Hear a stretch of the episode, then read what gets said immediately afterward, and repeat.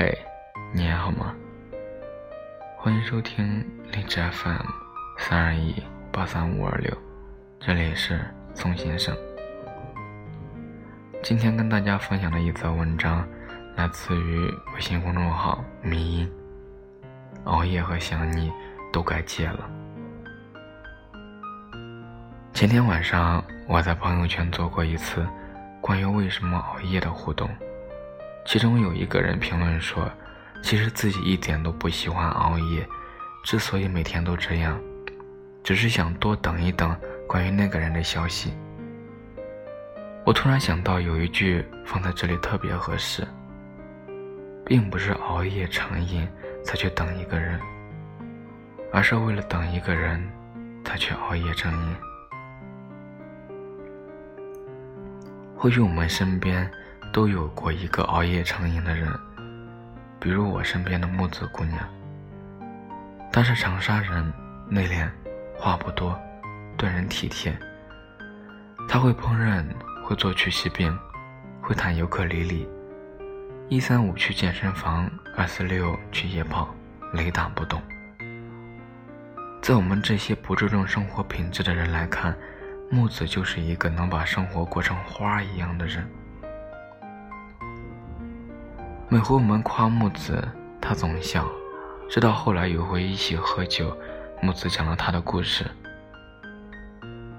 以前的木子是一个熬夜成瘾的人，而这一切都要归咎到一个曾经走进过他生活的男人——李先生。木子说，第一次和李先生见面是在解放西的一家酒吧里，当时朋友庆生，李先生最后一个来。坐在卡座边，连忙解释来晚的原因。木子还说，起初对李先生并没有兴趣，走在路上充其量就是一个路人模样。如果真要说留下的印象，那就是很能喝酒。毕竟那一晚，李先生为木子姑娘挡了不少的酒。长沙的夜生活总是比其他城市来的慢一点。离零点只有一个小时，酒吧里的气氛才慢慢起来。可能趁着酒劲儿，那天晚上玩的都很嗨，木子姑娘也是。可就是在这个档口，木子注意到，当所有人都在狂欢的时候，唯独李先生坐在沙发上看着我们。木子姑娘本想问清原因，但后来一想，还是算了。散场那会儿。已经接近凌晨两点，木子姑娘要回城西，恰巧李先生也是。之后两个人坐上同一辆车，木子在车上向李先生表达感谢，因为晚上帮他挡了那么多酒。下车时，两人互加了微信。回到家之后，木子翻看了李先生的朋友圈，发现他的生活和自己的很类似，并且是户外爱好者。还跑过好几次马拉松。从跑步这个话题开始，两个人就好像彼此打开了心扉一样，每晚都会聊很长的时间。木子说，之前虽然也跑步，但跑长距离膝盖就会很痛。直到后来李先生给他指点，才知道是自己跑步姿势有问题。自那之后，两个人从微信上面。互聊逐渐转移到了现实中，也就是隔三差五的夜跑。那年夏天，木子和李先生两个人几乎每晚都去橘子洲跑一个来回，偶尔会在跑步 APP 上参加线上马拉松。木子说，之前一直不敢相信自己能跑马拉松，生怕自己猝死，但只要和他一起跑步，我就觉得非常安心。不难看出，那时候的木子其实已经喜欢上李先生。由于工作性质的原因，李先生经常熬夜工作。只要李先生晚上工作，木子没有超过三点前睡觉的时候，两个人就在微信上有一句没一句的聊着。用木子的话说，即便是互发表情包，自己内心也是开心满足的。两个人在一起久了，必定会相互感染。就好像木子以前从不熬夜，为了李先生也开始陪他一起晚睡起来。有人常说，在我们一生中遇到爱、遇到性，其实都不稀奇，稀奇的是遇到了解。在木子看来，李先生是了解他的，但对李先生来看，木子并不一定了解他。可能对于一些男人来说，事业往往比爱情重要。在经过长达半年的超负荷工作之后，李先生得到公司重任，升职要去深圳总部。李先生问木子要不要跟他一起去，木子犹豫了。两周之后，李先生只身去了深圳。木子说自己很后悔。当时如果答应和李先生一起去深圳就好了，因为李先生去了深圳之后，连接他们的就只有手机和微信。从每晚的“老婆大人，我开始工作了”，直到“老婆大人，我忙完了，咱们睡觉吧”。木子和李先生的爱情就这么维持了四个月。可能和所有异地恋分手的原因一样。木子低估了时间和距离，高估了彼此对爱情的承受力。四个月之后，李先生提出了分手。木子哭着挽回，无果。木子说：“我不知道我们错在哪里。他喜欢熬夜，所以自己也假装睡不着，因为那样就可以和他一直聊天。其实自己已经困得要死。”被分手的木子依然会熬夜。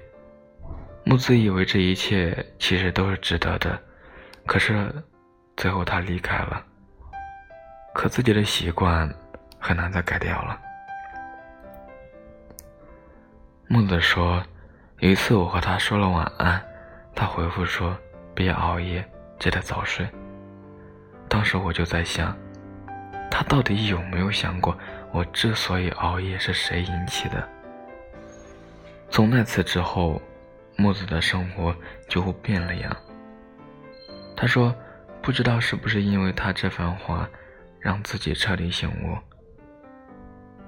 当时我只是想快点从他的世界里抽离出来。到了后来，我才发现，当下做的事情其实比李先生好多了。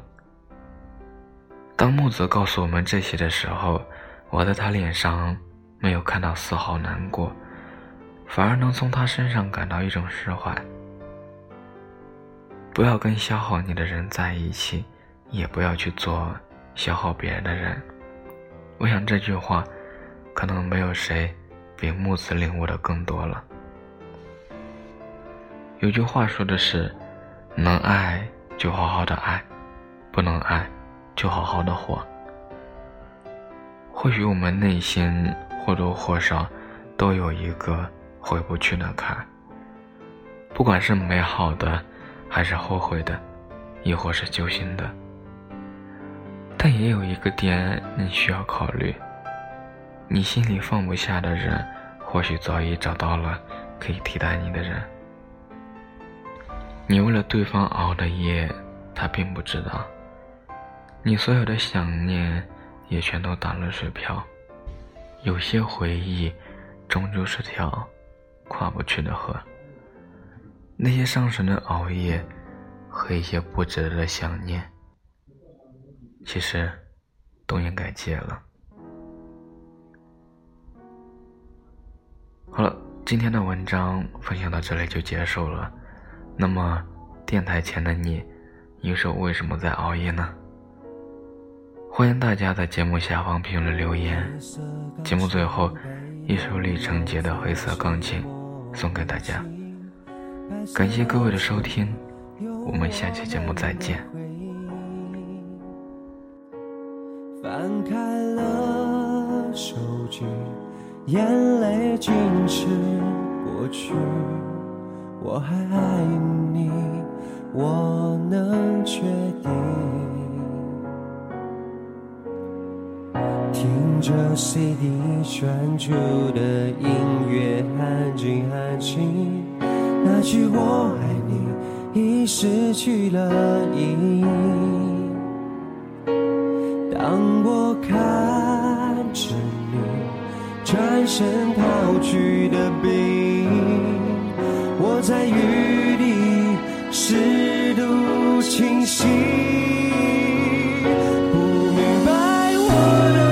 双手怎么抓不住你的感情？